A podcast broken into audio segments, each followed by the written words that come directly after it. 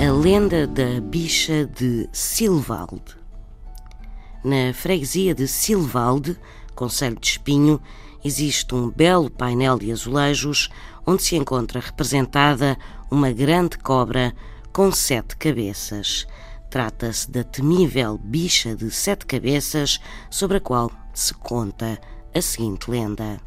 Há muitos, muitos anos estavam umas lavadeiras junto ao rio quando avistaram uma grande cobra com muitas cabeças. Perante tal monstro, as mulheres fugiram assustadas e, ao chegarem à aldeia, contaram o que tinham visto.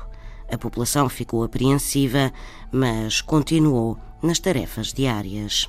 Nessa noite, porém, a aldeia acordou em sobressalto com os gritos de vários animais. Ao outro dia, verificaram que durante a noite muitos animais tinham sido mortos. Não restava dúvida que por ali andava um monstro a matar o gado e as aves de capoeira. Os homens da aldeia juntaram-se e foram procurar a grande cobra que as lavadeiras tinham avistado.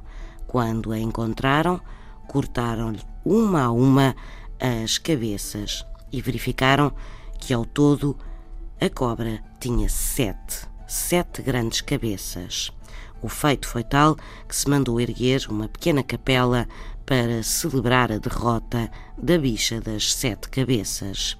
A capela, entretanto, desapareceu, mas ainda hoje, em Silvalde, há um painel de azulejos a contar esta lenda.